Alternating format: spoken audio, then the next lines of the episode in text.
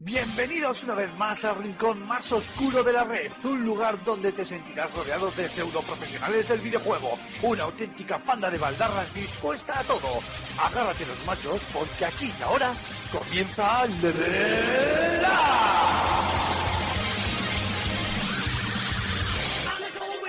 Muy buenas a todas y a todos, jugones y jugonas, bienvenidos una vez más. A- el- tenemos turbulencias, ¿no? Porque estamos ahí escuchando ruido, ruido de fondo.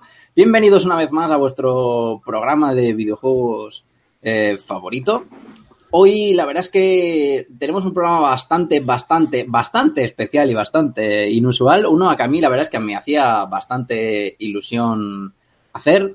Además que espero, me gusta eh, que, sea, que, que sea así. O sea, somos pocos, somos tres, de momento. Eh, se supone que tienen que sumarse dos cabezas más, que ya las, ya las diré si aparecen, si no, evidentemente no pienso nombrarlas. Pero, pero es como la calma después de la tormenta, ¿vale? Porque recordemos que eh, esta semana sale eh, Red Dead Redemption 2, justo el mismo día de salida del programa. Evidentemente, hoy no vamos a analizar Red Dead Redemption 2, más que nada porque la persona que, que lo- el embargo eh, se cumple, creo que mañana, y la persona que lo está analizando, pues no está aquí, por desgracia. Así que la semana que viene haremos eh, un monólogo brutal acerca de Red Dead Redemption 2, que se nos puede ir a las dos o tres horas perfectamente. Así que hoy, mira, pues mira, tenemos ahí al- al- hoy, hoy queremos eh, hacerlo un poquito más, más caótico, más estilo, estilo Mar con Rulo. Anarquía. Ru- Rulo, Rulo, ya, ya te presento. Saluda, que ya has hablado tú O sea, antes. tengo, un- tengo un problema, tío, de verdad. Dime, dime. Me, me- Cuéntame. me meto, siempre me meto antes, tío. Es que no lo puedo evitar. Siempre salto ahí alguna media perlita, tío, y acabo desvelando mi participación.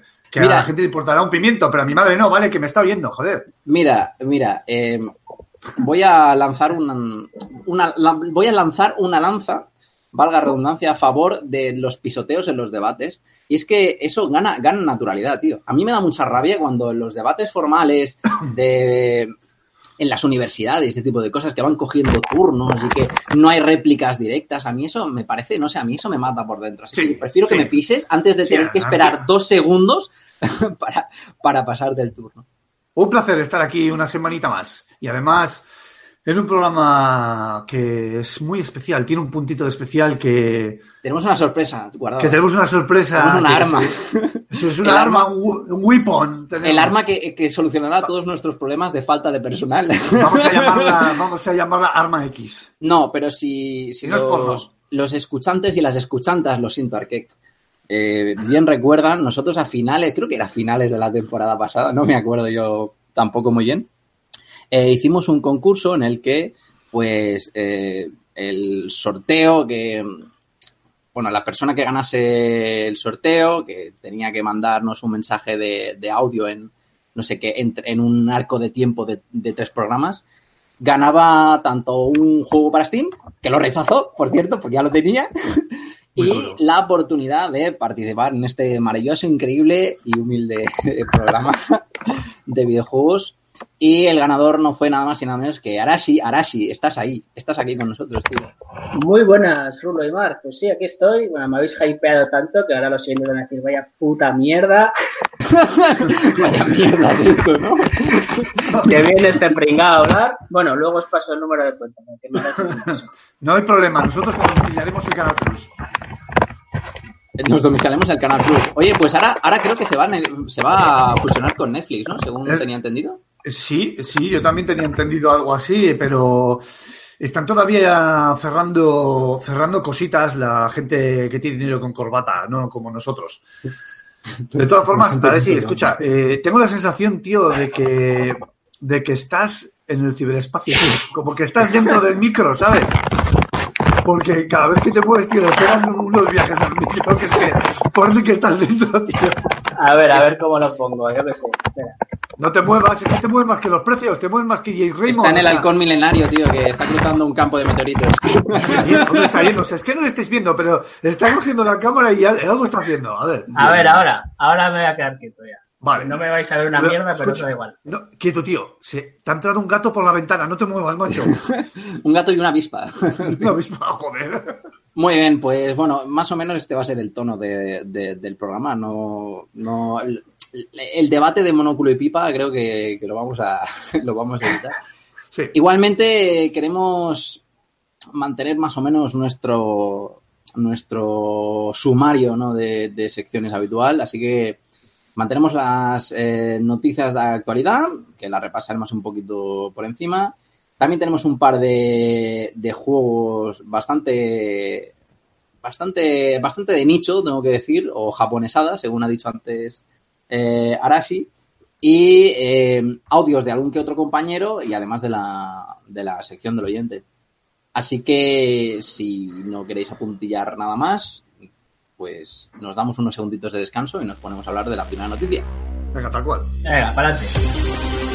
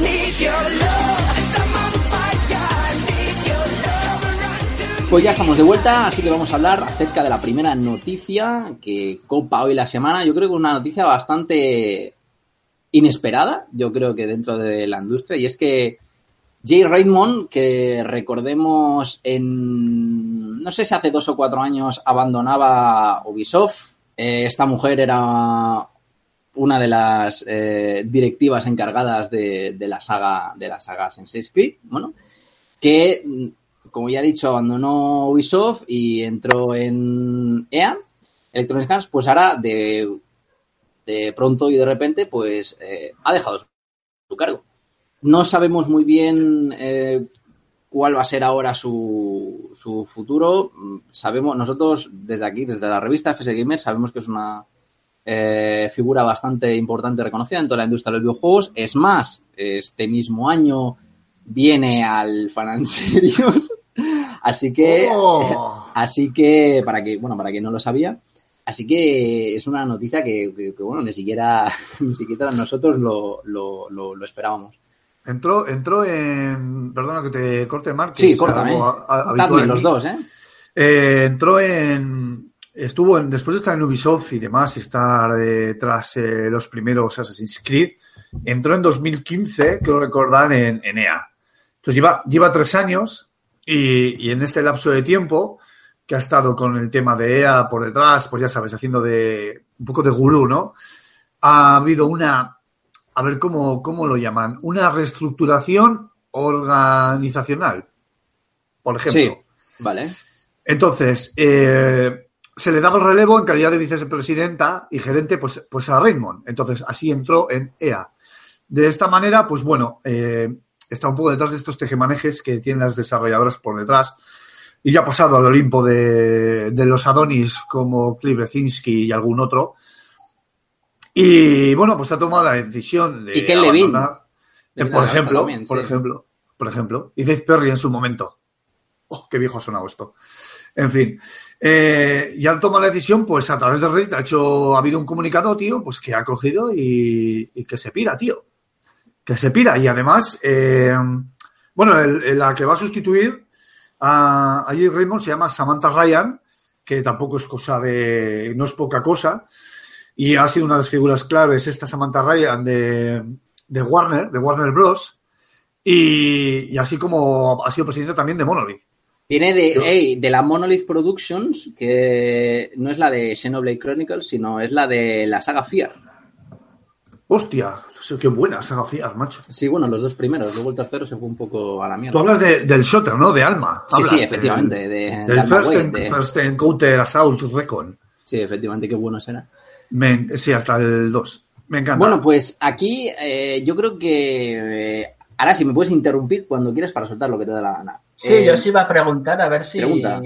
leo por aquí que estuvo involucrada en el, el último Battlefront, a ver si sabéis si también participó en ese Star Wars que se lleva rumoreando que, que en el EA, o sea, en el último de tres dijeron, Ah, "Sí, sí, dijeron, El de vamos a sacar". Visceral, el de Visceral, dices tú, ¿no? Este, sí.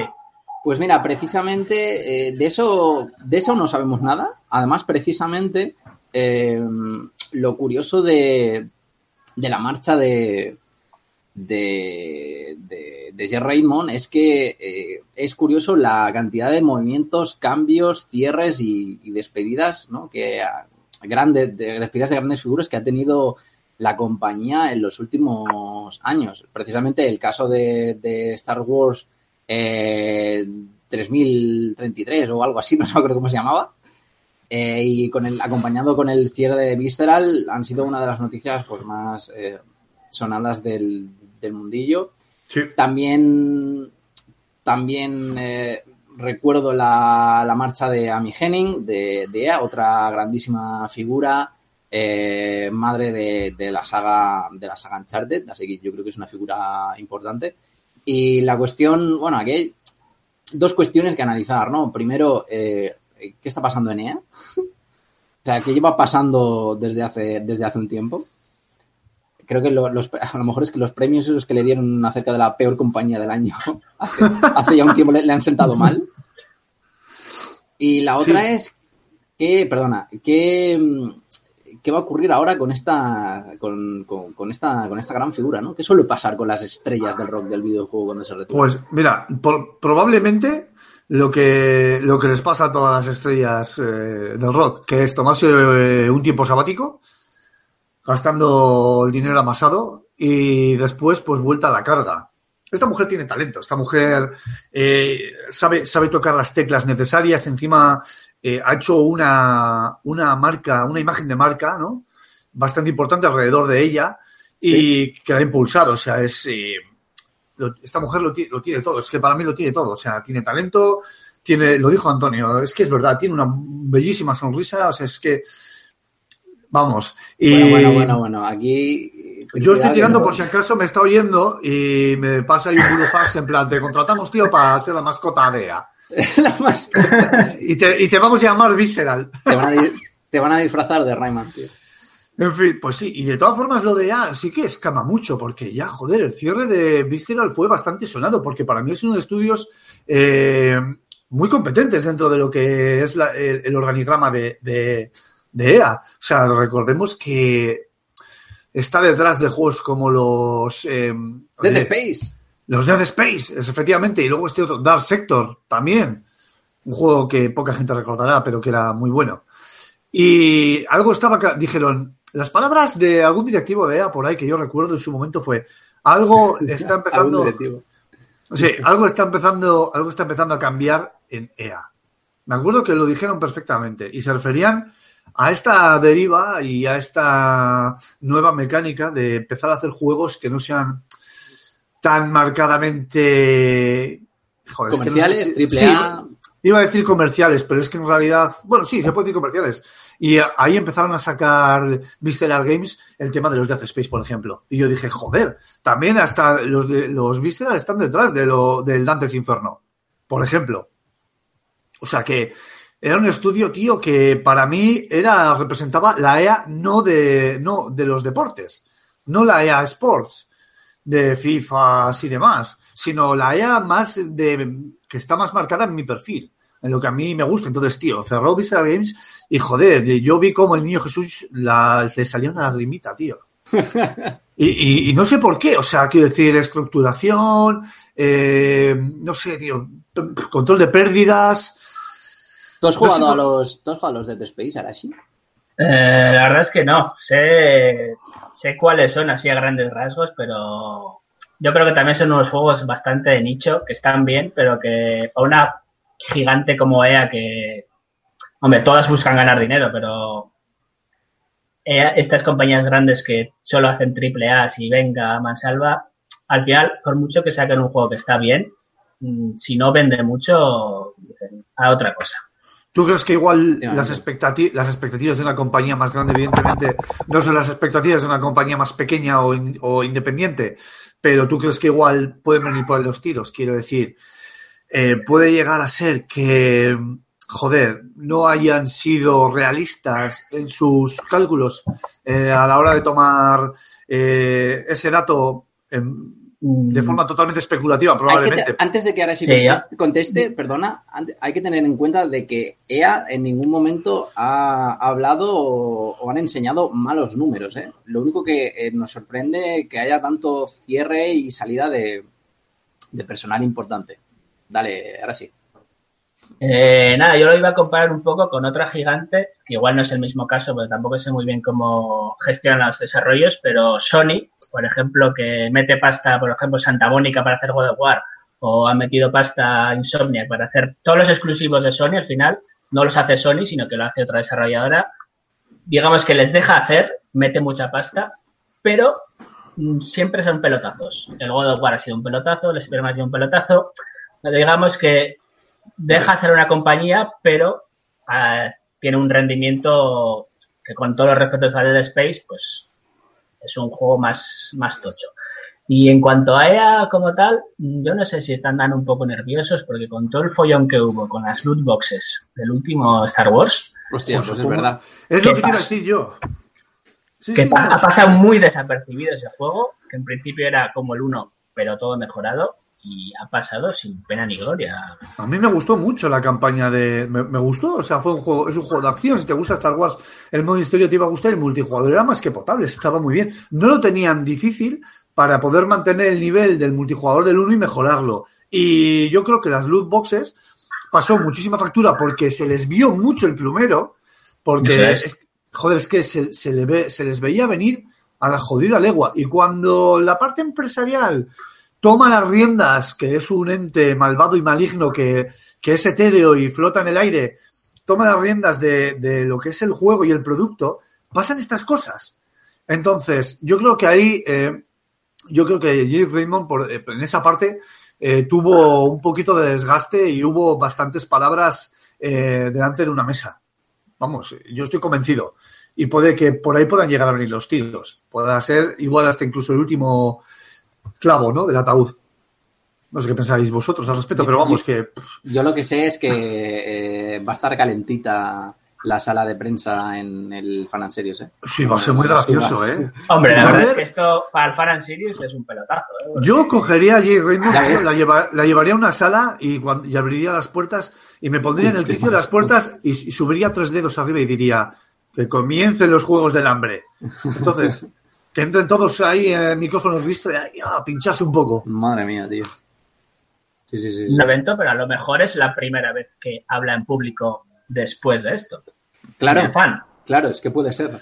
Sí, se ha dado una coincidencia muy. Yo seguro, seguro que, será inteligente, porque es, una figura inteligente, y hará un comunicado, evidentemente antes de participar en el evento, bastante apaciguador o muy me queda bien con los medios, este tipo de cosas que no, que saben hacer que bueno, ahora ha llegado el momento de embarcarme en otros proyectos, algo así como muy, muy generalista, así mm. que yo no creo que pero algo a decir, bueno, algo tiene que decir, es que si no se la van a comer. y, aunque no diga nada, aunque no diga nada, se lo van a preguntar. Entonces. Efectivamente, a gente, se, a esta gente se la rifan las compañías. O sea, quiero decir, es gente que domina el medio, domina el lenguaje, sabe, sabe por dónde encauzar proyectos, tiene visión y además es una fricona del copón, macho. ¿Os acordáis de, os acordáis de la salida de tono eh, con lo de Konami? Diciendo que la única voz de Metal Gear era la de David Ayer. Es verdad, tío. Hostia, pero es que lo, de, lo, de, lo de, lo de, el momento Konami, eso fue un show, show tío, yo, yo veo, claro, yo, yo, vi eso y dije, esta tía es una fricona, pero para bien, ¿eh? O sea, quiero decir, esta tía es la hostia, macho, me ha parecido grandioso. Y, y, se la van a rifar las, las compañías. Esta tía no, no va a tener ningún tipo de problema. Veremos en el fan eh, qué es lo que dice. Podemos hacer la porra de Level Up, a ver eh, la frase conciliadora, cuál es, si es la de esta frase generalista que acaba de decir el amigo Mark o, o no sé, o la frase en plan, bueno, voy a tener que eh, pasar un tiempo de reflexión. Sí, sí, sí. Quiero hacer pequeñas, estoy trabajando en pequeños proyectos como el Molineos, que nunca salieron a la luz. Sí, bueno, es que Molineos, son los padres, yo creo, al final. ¿Me podéis refrescar? ¿La Jade Raymond viene a, una, a, una, dar una charla o a retirar algún premio? Pues no, yo no tengo ni idea. no tengo pues, ni idea que pues, viene. pues vamos, vamos, a vamos a tener que decretar el secreto de sumario. Sí, yo me cojo a la quinta enmienda para no. Aunque ya he dicho que no lo sé a qué viene, pero bueno. Eh, vale, eh, yo creo que esta noticia ya no da para más, así que si veis bien pasamos a, la siguiente. Eh, toca una un poco troll, cabreos, y es que resulta que, bueno, a ver, es una, es que es verdad que ¿Qué puede parecer un puede parecer un caso un caso aislado, pero realmente esto ya pasa constantemente. Es que la, comunidad, la comunidad de usuarios de Steam ha empezado a hacer. Es que esto tiene un nombre que lo ha dicho antes Aymar off topic, pero es que no me acuerdo cómo se llama. Es que cuando un, juego empieza a recibir una serie de oleada de críticas negativas, En, Steam y le bajan la, la, nivel de la, de la, valoración. ¿Pero por qué? ¿Por a Shadow of the, of the Tomb Raider. ¿Por qué? es el último Shadow de El último, sí, el de ser que es en septiembre porque parece ser que le han metido una rebajaza importante y de 60 euros ha pasado a costar 40 euros. Pero yo entiendo qué problema hay. A mí si me dan un, un Ferrari a, precio de SEAT, me lo compro. No voy a ponerle una negativa, es que no lo entiendo. ¿No? O sea, eh, no sé, es que no entiendo. A ver, hay un, ha habido, hay un cabreo generalizado, imagino, por la gente que lo compró en, en el primer momento vale, sí, los, los, 60, los 60, 70 euros. La cosa es que lo que a mí me, lo que a mí me sorprende ya, que creo que, que, esto, esto se aprende, a, esto son cosas que se aprende a palos, ¿no? El, el, el, el jugador, como Rulo, ¿no? Rulo cuando quiere un juego se lo compra el primer día, no sí. duda. Sí, sí. ¿Vale? Y luego estamos el resto que lo esperamos las rebajas. Entonces, eh, la, yo creo que esto va un poco ligado a lo que es la evolución de, la constante evolución de la industria del videojuego. El videojuego es una es un es un medio tecnológico, evidentemente, que avanza muy muy deprisa.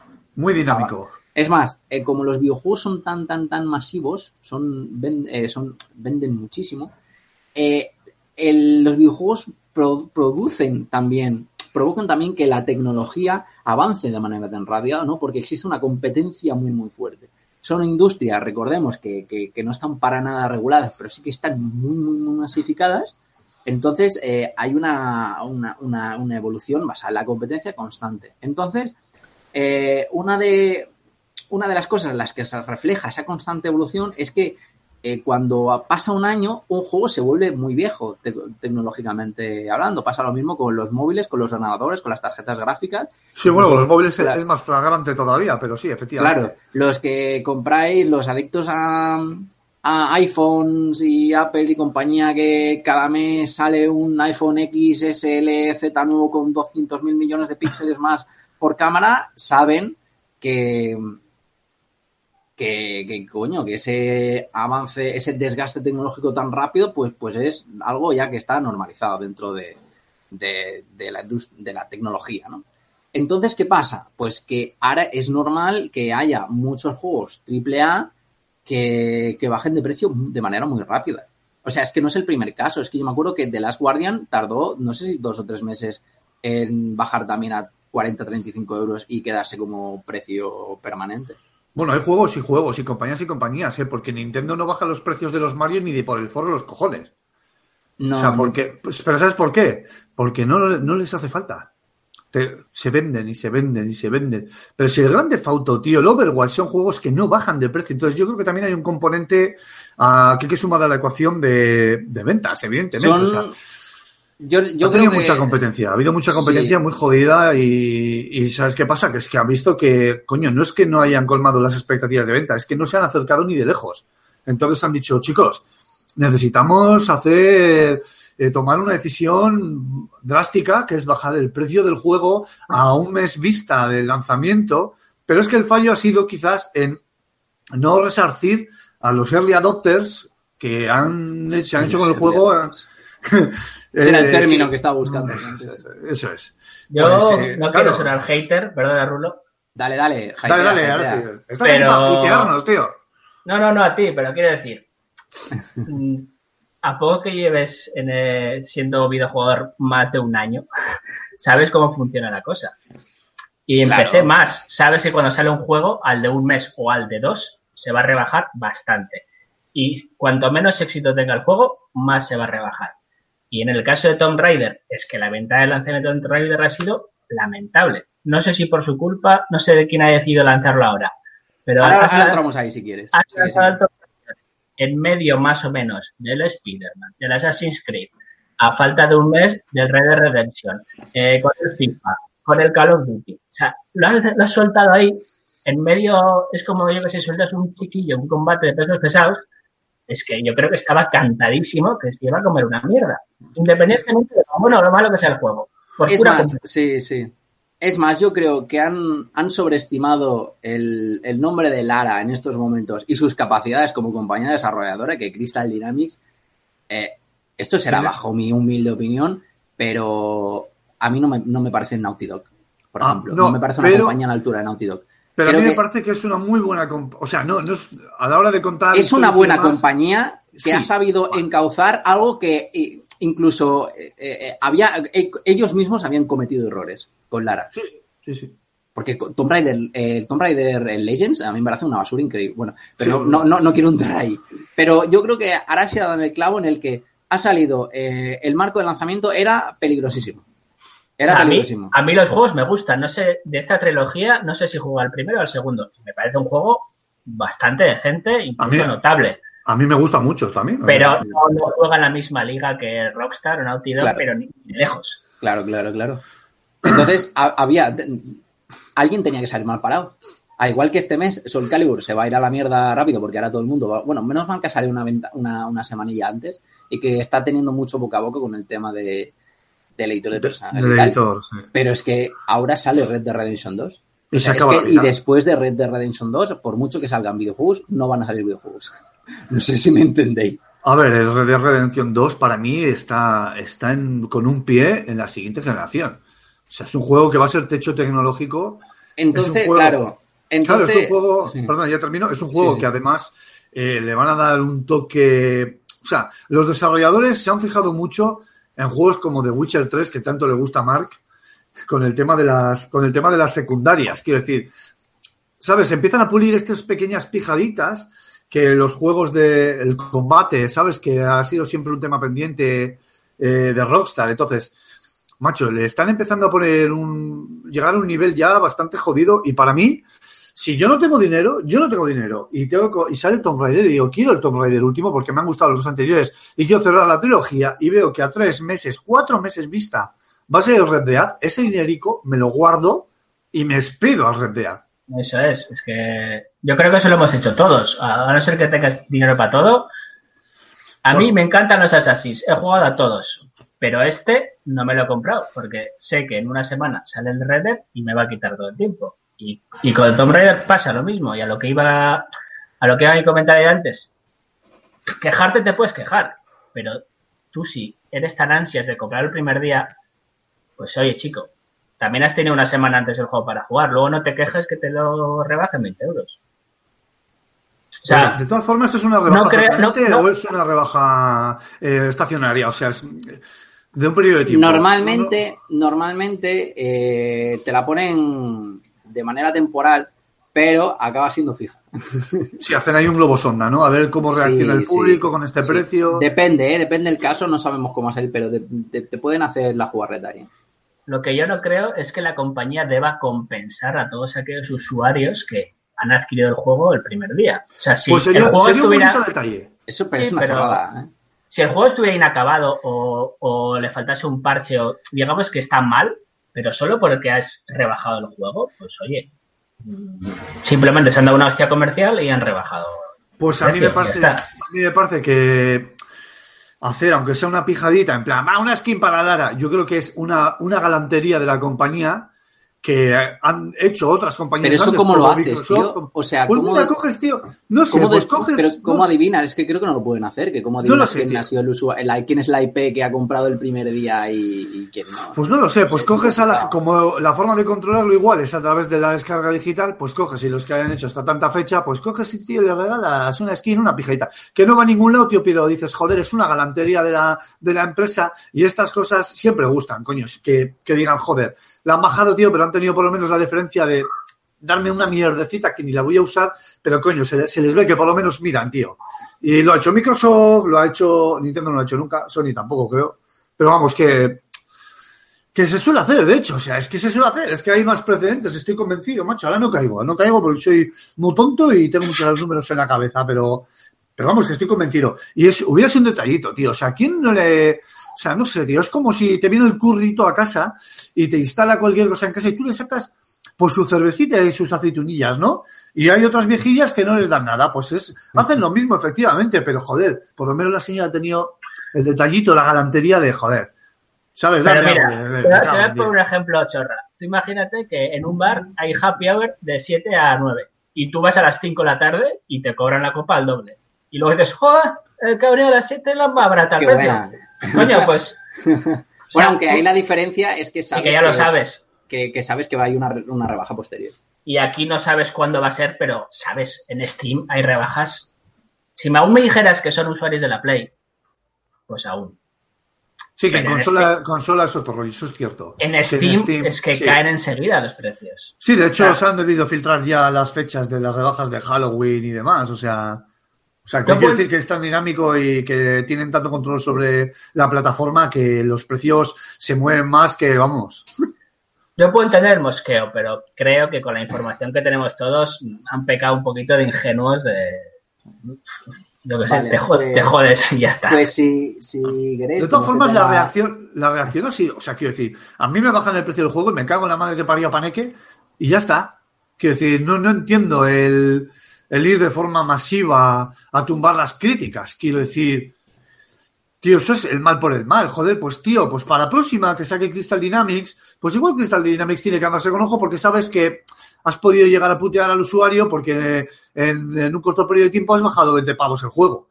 Vale, pues ese es el verdadero problema que tiene Crystal Dynamics. Pero coño, si sabes que, sabes, no sé, yo, yo no voy a hacer eso, tío. No me sale, es el mal por el mal, tío, ¿me entiendes? O sea, no sé.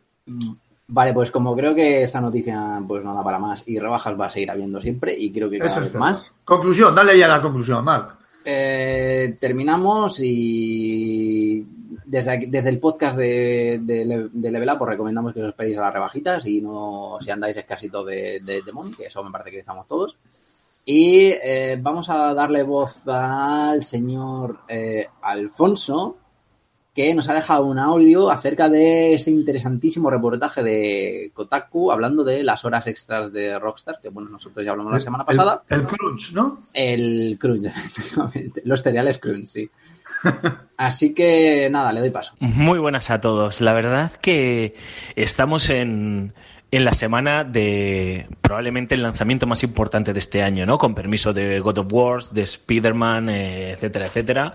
Eh, sin lugar a dudas, eh, el lanzamiento hoy viernes de Red Dead Redemption 2 va a revolucionar sin ningún sin ninguna cuestión el mercado, las ventas, las horas de sueño y las horas de juego de muchos jugadores y de muchas jugadoras. Pero no me gustaría, creo la semana que viene o dentro de dos semanas hablaremos largo y tendido de este Red Dead 2, pero no me gustaría eh, pasar de puntillas sobre el tema del crunch eh, de más de 100 horas eh, supuestas que han dedicado trabajadores y empleados de, y, y ex empleados de Rockstar durante el desarrollo de este Red Dead Redemption 2. Es algo que ya comentamos el programa de la semana pasada, pero justo esta semana, concretamente el miércoles, Kotaku eh, ha sacado un extenso reportaje de investigación donde se hacían eco de algunas declaraciones de hasta 100 empleados y ex empleados de Rockstar que hablaban sobre las condiciones laborales de la compañía norteamericana, ¿no? Y ponía, os recomiendo la lectura, es un texto largo, es un texto bastante denso, eh, obviamente está en inglés, hay resúmenes en algunos medios españoles como Vandal, pero yo sí que recomendaría, si tenéis eh, conocimiento medio de inglés, que leyeseis el artículo porque merece bastante la pena. Eh, en este artículo, sobre todo, hay que coger las cosas con pinzas. como periodista, hay algo que siempre es preocupante, que es el uso de fuentes anónimas. Es entendible en este caso que muchas personas hayan decidido que, participan respondiendo las preguntas del periodista de Kotaku siempre y cuando se respete la privacidad, ¿no? Porque, pues bueno, tienen miedo de recibir represalias, ya sea de la propia Rockstar porque están trabajando en la propia empresa porque son ex trabajadores y no quiere, y al final pues todos sabemos el poder que puede tener o la influencia que puede tener Rockstar en sus carreras, entonces pues es entendible, ¿no? El, uso de estas fuentes anónimas, aunque como siempre, eh, yo, yo siempre apuesto por coger las cosas con pinzas, ¿no? Porque eh, son sonados casos en otros ámbitos que no tienen que ser como el de los videojuegos, en el que se han utilizado supuestas declaraciones de fuentes anónimas para difamar, para mentir o para ir contra alguna persona o alguna compañía o alguna carrera política o lo que sea. Bueno, no es el caso. El caso es que mm, estos ex trabajadores y trabajadores de Rockstar dibujan un cuadro que es, eh, es importante ver con distancia y con perspectiva, ¿no?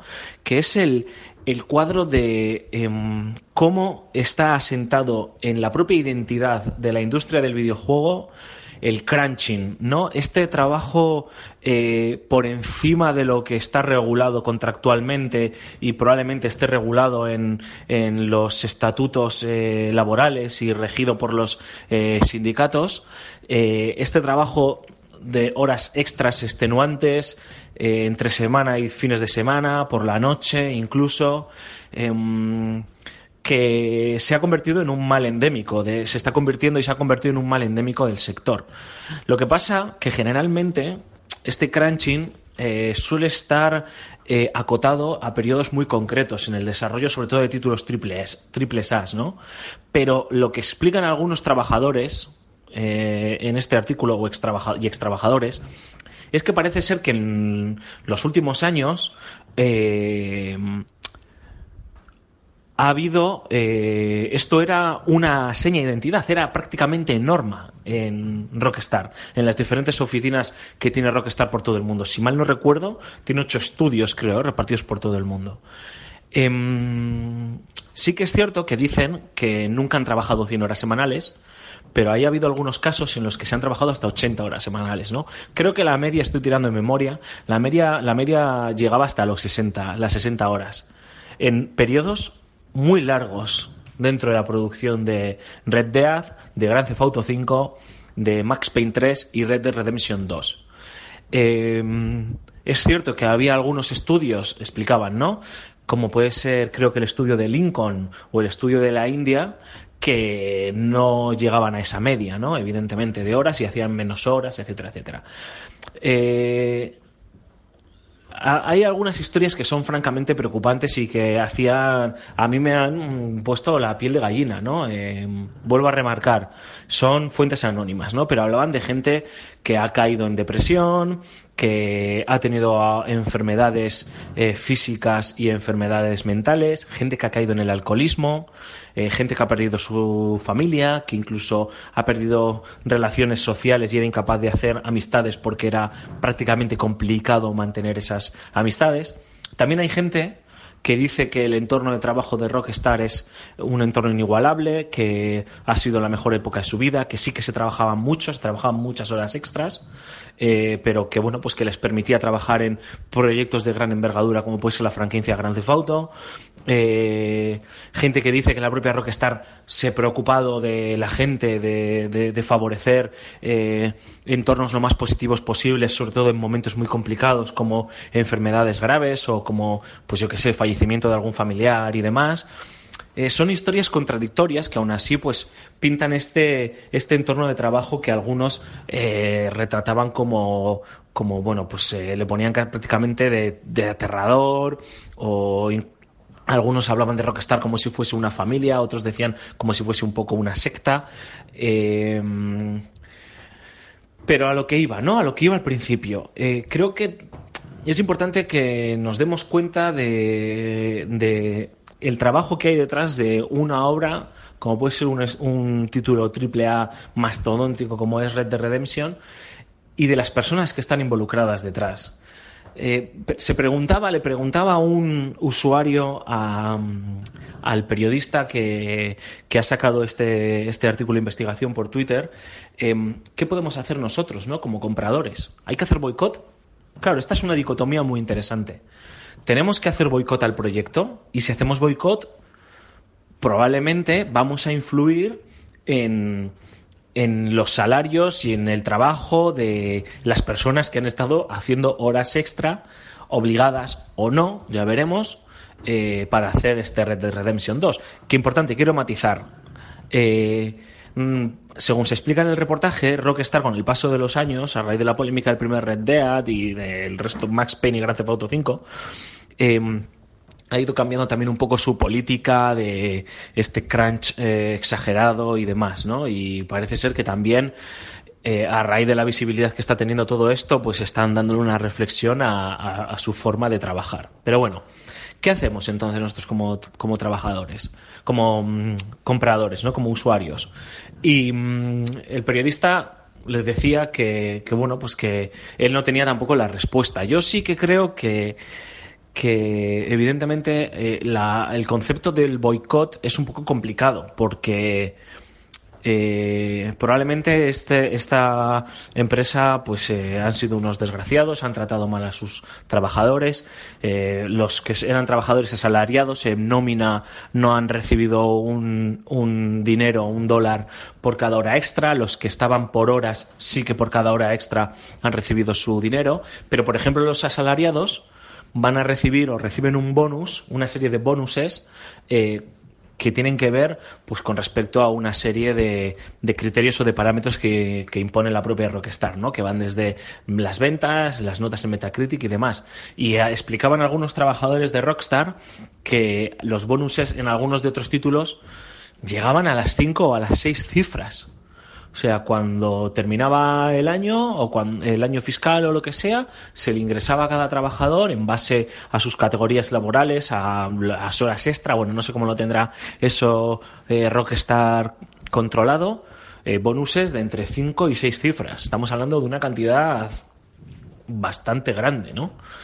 Eh, que probablemente no va a compensar y no compensará nunca el esfuerzo dedicado fines de semana, noches, eh, las pérdidas que se pueden haber tenido a nivel personal, incluso si ha habido algún tipo de enfermedad eh, física, mental o, cualquier tipo de, bueno, ¿no? De, de, lo que sea, ¿no?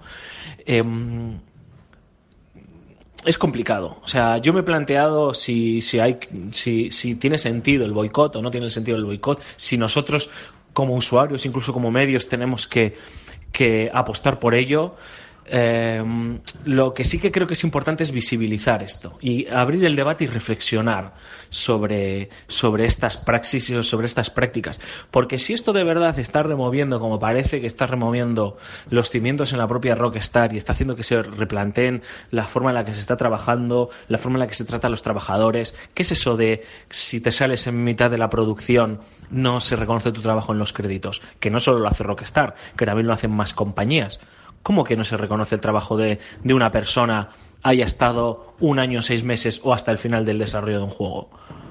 Pues bueno, ¿no? Ese tipo de. Si esto sirve para que se abra un debate en la industria, para que Rockstar cambie sus políticas, para que eh, todos seamos conscientes de lo que implica el desarrollo de un juego de estas magnitudes o magnitudes similares, prácticamente cualquier triple A, yo creo que estamos ganando todos y estamos trabajando por hacer una industria mejor, ¿no?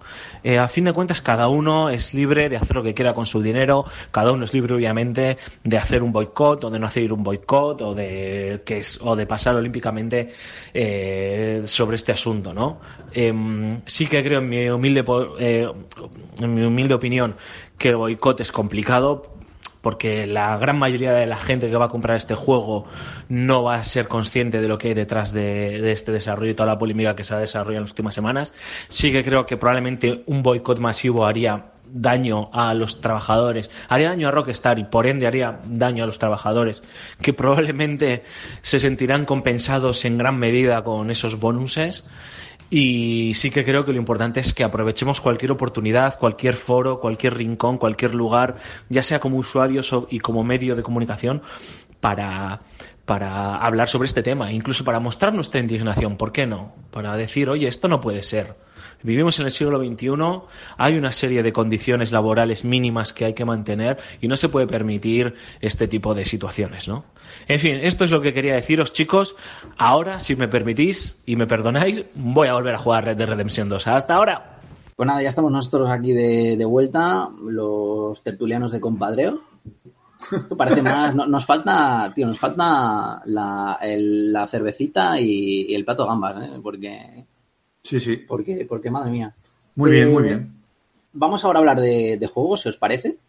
Tenemos dos juegos ahí en la remesa importante para darles un pequeño, un pequeño gran repaso.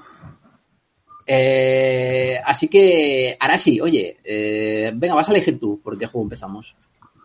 ¿Los tienes ahí en el sumario? ¿Los ves? Eh, sí, pues... ¿Qué te interesa más? ¿Qué te inter- ¿O qué te interesa menos? ¿O qué odias más? Me No sé. interesa menos la japonesada esta que ha escogido Rulo, así que que empiece él y lo- luego me uno. Pues venga, the, the World's End With You. Rulo, Que empiezo yo, que empiezo yo, dices. Eh, O sea, claro, es lo que menos te gusta. Me cago en la madre que Claro. te parió. Vale, vamos a ver. eh, ¿De qué va esto? Porque yo no tengo ver, idea. Sí, efectivamente. Vamos a empezar por el principio. Es un juego que salió en Nintendo DS hace ya en Japón hace 10 años. ¿Cierto? En julio, en julio de 2007, si, si, no, si no recuerdo mal. Eh, Pues sí. Ahora, pues 10 años después. Sí, dime, dime. Sí, sí, el julio de 2007. Ahora, 10 años después, pues han decidido Square Enix sacarlo para, para Nintendo Switch con toda la jugabilidad que tiene. ¿Qué tiene este juego de peculiar que que no tengan otros eh, RPGs? Primero, la puesta en escena. Es una puesta en escena muy manga, muy anime, con los trazos muy marcados, con personajes eh, que tienen un carácter eh, con el que es muy difícil no empatizar.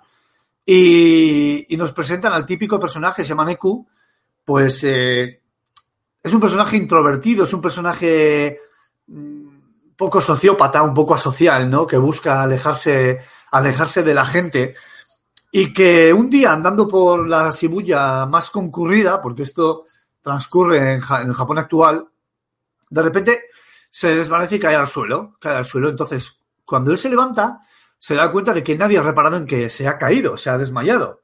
Y se da cuenta de que en su mano tiene una misteriosa cuenta atrás. Entonces aparece en escena una chica que se llama Siki, creo recordar. Es que los nombres, la verdad, no me quedan muy bien. Sé que Bueno, se llama Neku, la, chica de turno Sí. que aparece. La chica de turno y que le explica, a ver, todo esto grosso modo, ¿eh?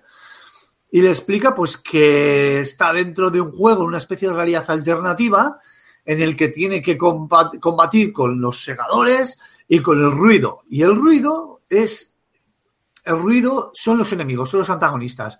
Y pueden adoptar diferentes formas. Forma de rana, forma de licántropo, forma de...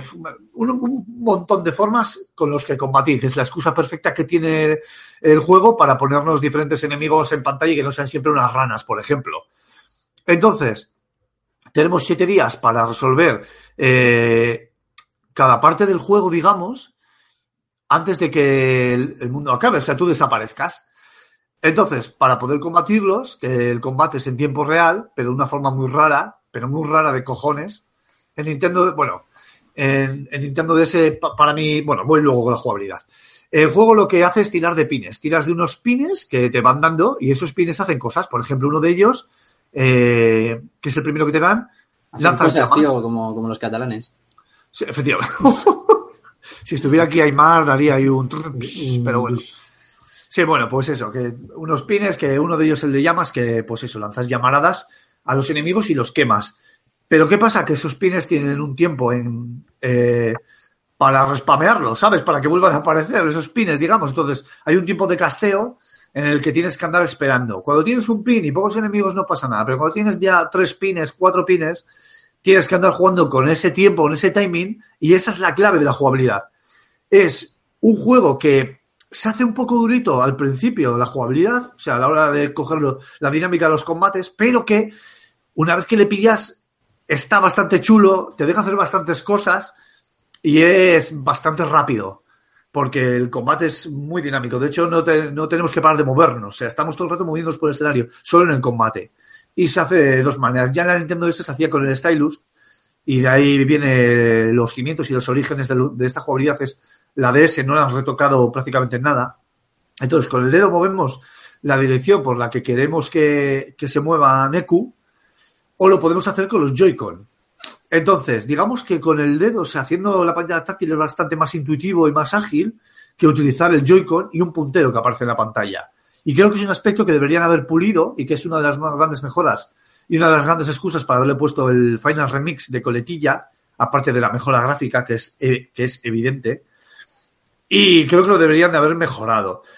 Es un juego que está bastante bien, te duran unas cuantas horas. Yo la verdad que no lo he calculado, te soy sincero no, no lo he calculado, pero también te digo que me he pasado un muy buen rato con él y que me ha durado una semanita dándole a un ritmo bastante competente. Y es un típico juego en el que el personaje es muy introvertido, pero según van sucediéndose los, los eh, diálogos, se va abriendo un poco más este personaje que era antes todo él y como mucha oscuridad, siempre con los cascos puestos, y se va abriendo un poco más, las relaciones entre los personajes están muy bien, los diálogos son muy chulos, eh, ya te digo que tienen un, un, carácter muy anime y eso se nota. Y además la música juega un papel importante, muy importante de hecho, porque son todo músicas, eh, todo no, pero muchas de ellas son cantaditas con, con ritmos rápidos eh, que lo que hace es imprimir, pues eso, agilidad al juego, ¿no? Porque tú estás...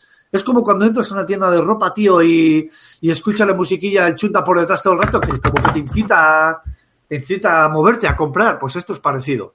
y eso lo, consigue muy bien el juego y está muy bien empastado. A mí las tiendas de ropa me incitan a huir. Y, oh, depende, a cuáles te dan dolores de cabeza, sobre todo por los olores. Yo no sé si, si, si si le ha echado un vistazo al juego.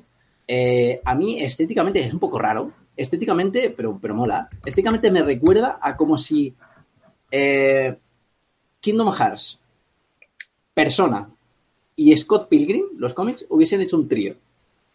Y de ahí hubiese salido eso. Más o menos. Eh, y luego la jugabilidad es bastante, es bastante extraña. O sea, mm, he estado mirando que acerca, de los pins esos en los que de, los que tú hablas, ¿no? Que es una especie de, claro, de, de, ejecución, como si de un combo se, se tratase. Y no sé, es bastante, es bastante curioso. Mm, ahora sí, ¿tú has tenido la oportunidad de echarle un vistazo a esto o qué? He echado un vistazo por encima para preparar el programa, pero pasa palabra, pero vamos. Este tipo de juegos ni me gusta, ni los he probado, vamos, pasa palabra completamente. no, son, para mí. Este, este es a los típicos juegos estos de, de la... ¿Te acuerdas de la antigua Nintendo DS?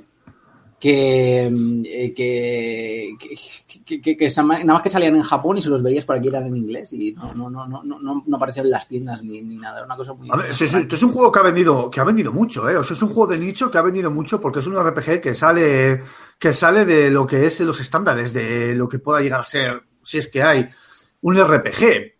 Porque ya te digo, o sea, eh, sobre todo por el tema de los combates, el argumento que está muy bien hilvanado, el empatizas bien con los personajes, eh, el combate es ágil, eh, tiene incluso un toque arcade que le puede sentar muy bien. Es cierto que te tienes que, que la curva de aprendizaje a los controles está muy ajustada y está muy bien conseguida, haciendo que al principio cueste e incluso pueda llegar a frustrarte, pero que más adelante puedas cogerle el punch y al final salen cosas muy chulas, con algo parecido, no invocaciones, pero tienes poderes, eh, algún pin te da eh, algún tipo de poder como poder leer la mente y, está muy bien.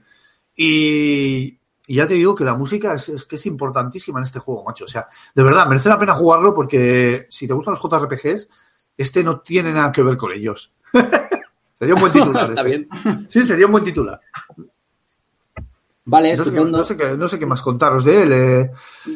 He hablado de un poco de la técnica, hablo un poco de la jugabilidad. Bueno, la review va a estar disponible en, la, en el canal de YouTube y en, y en el correo de FS Gamer en, en, ya, o sea, en ya, para que puedáis... Ya, ya, ya, ya hoy miércoles o ya, ya eh, hoy viernes. Para los... Ya, ya, ya, ya hoy viernes Probablemente. Pero vamos, que, que ahí lo vais a tener y por supuesto que si tienes algún comentario al respecto, que me lo hagáis saber porque, porque paso de ellos olímpicamente. O sea que. no, es coña, me obligan a, a aceptar las críticas. Arashi no lo sabe, pero nosotros siempre hacemos la coña de que Sheldon Cooper seguramente se volvería loco con nuestras paradojas temporales de hablar de hoy cuando el programa sale el viernes y lo grabamos Sí. miércoles. Sí, utilizamos siempre los tiempos verbales de forma errónea, siempre.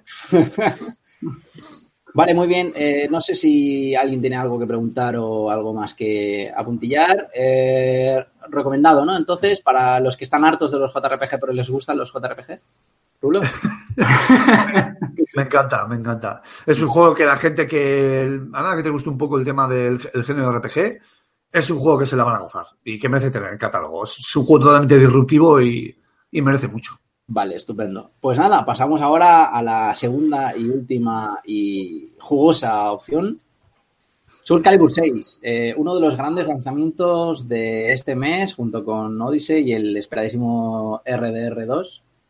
Eh, asumo que ninguno de los dos lo habéis jugado, Asumes bien. Asumes bien, sí. ¿vale? Yo, y por el tono de eh, arcade, de arque, de arque, ay madre mía, perdona, de Arashi, de Arashi imagino que los juegos de lucha no le interesan mucho, pero yo sé que a Rulo sí que le interesan mucho y bueno, han tenido ahí esclavizados con los JRPG, los JRPG no te has podido echar unas partidas conmigo, ¿no? Efectivamente. Si es que donde manda capitán no manda marinero, pero ya sabes tú que, que tú y yo somos hijos del beaten up. Sí. A ver, yo he de decir que no soy súper fan de los juegos de lucha, pero de Pero vez bueno. en cuando me gustan, ¿eh? O sea, no ¿Pero para jugarlos a todos, pero A ver, ¿qué, qué perfil de jugador eres? Es importante que hagamos aquí... Tío, Eso mola siempre. ¿Qué perfil de jugador? ¿Qué, qué, qué juegos te gustan? ¿Te gusta estrategia? ¿Te gusta...? No sé. ¿A qué le das? ¿A qué le das? yo sobre todo le doy a mundo abierto, tipo, pues estos que han salido Assassin's eh, Red Vale. Redemption a tope. Vale, compramos, vale. Odio los shooters con toda mi alma. Hostia, menos mal que no estáis mal aquí. Bien, Ya te digo. Hombre, tampoco hay que odiarlos tanto, hombre, me cago en todo, que está bien. Alguno que está chulo. No es que los odie, es que no juego y ya está. Y menos mal que no me gustan todos los tipos de juego, porque si no... Bueno, para lo que iba, que los juegos de lucha, pues un- igual no me voy a comprar todos, pero un Tekken cada, cada tres ediciones alguno cae. Sí, algunos también, ¿no? Para desengrasar. Sí, El Soul Calibur, creo el último que jugué, no sé si era el 4, en la 360. Pues este es, este es el 6, ¿no? Es esto ya. Sí, sí, sí. Aquel que tenía A a, Spam. a Yoda y a... No, el Soul Calibur 4 no tenía El a el, Spam. el spawn es el, es el, el del, de la primera Xbox, no es el Hostia, del- es verdad, es verdad. Era Spam, Link y Era el, Hachi. 3, era el. No, el 3 o el 2. El 2 creo que era, que era el de mm, Link, Spawn y. Y Heihachi, sí, es verdad, es verdad. Este era Yoda, es cierto. Yoda, Darth Vader y, y otro no me acuerdo. El último que jugué ese y la verdad es que es un tipo de juego de lucha que me gusta, es diferente así con las armas y tal y... Hombre, no me lo voy a comprar de así de salida, pero vamos, que no me importaría echarle un poquillo. Pues precisamente este juego, una de las cosas que hace bien es que mm, es más accesible que nunca. Eh, explico por qué. Eh, Soul Calibur siempre ha sido una franquicia que, mm, que nunca, que se ha diferenciado mucho de tanto de sus primos hermanos Tekken Doa como de, bueno, quizá a lo mejor de Doa no tanto, como de sus eh, compañeros lejanos de con una dimensión menos, de los juegos de lucha 2D, Street Fighter, los Anime Fighters y demás, precisamente porque no son un quebradero de cabeza a la hora de empezar. Eh, tú no puedes empezar un Black Blue sin, sin haber dedicado al training 200 horas. Eh, esto es así, porque hay que aprender combos muy complejos, hay que aprender, mm, hay que aprender un sinfín de, de situaciones y no son juegos eh, asequibles. Eh, Soul Calibur 6, eh, bueno, la saga Soul Calibur en general, no abandona, digamos, esa, esa ciencia, esa profundidad jugable que hace tan grandes a los juegos de lucha. Pero sí que es verdad que siempre ha sido muy, muy asequible porque nunca ha tenido, por ejemplo, combos muy, muy, largos. ¿no? O sea, sí, sí que es verdad que ha habido algo, algún que otro pro te, te, te marca un combo de, de esquina curioso, bastante difícil y poco óptimo de, de, aplicar, pero siempre han sido de a lo mejor de tres, cuatro golpes más o menos combinados.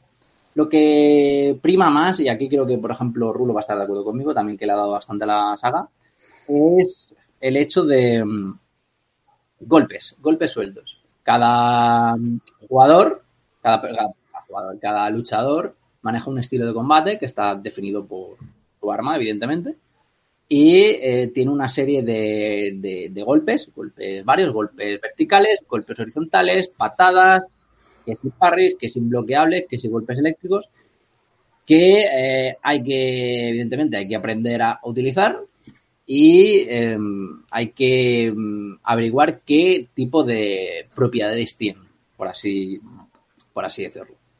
Entonces, esto puede ser un, una llamada importante a- al perfil de jugadores como, como, como Arashi, que de vez en cuando le gusta eh, desengrasar un poco esa ira eh, partiendo de la cara a su vecino eh, con, con, con el Tekken y sin necesidad de meterse en el modo training nada más empezar, que es bastante, bastante coñazo, ¿no?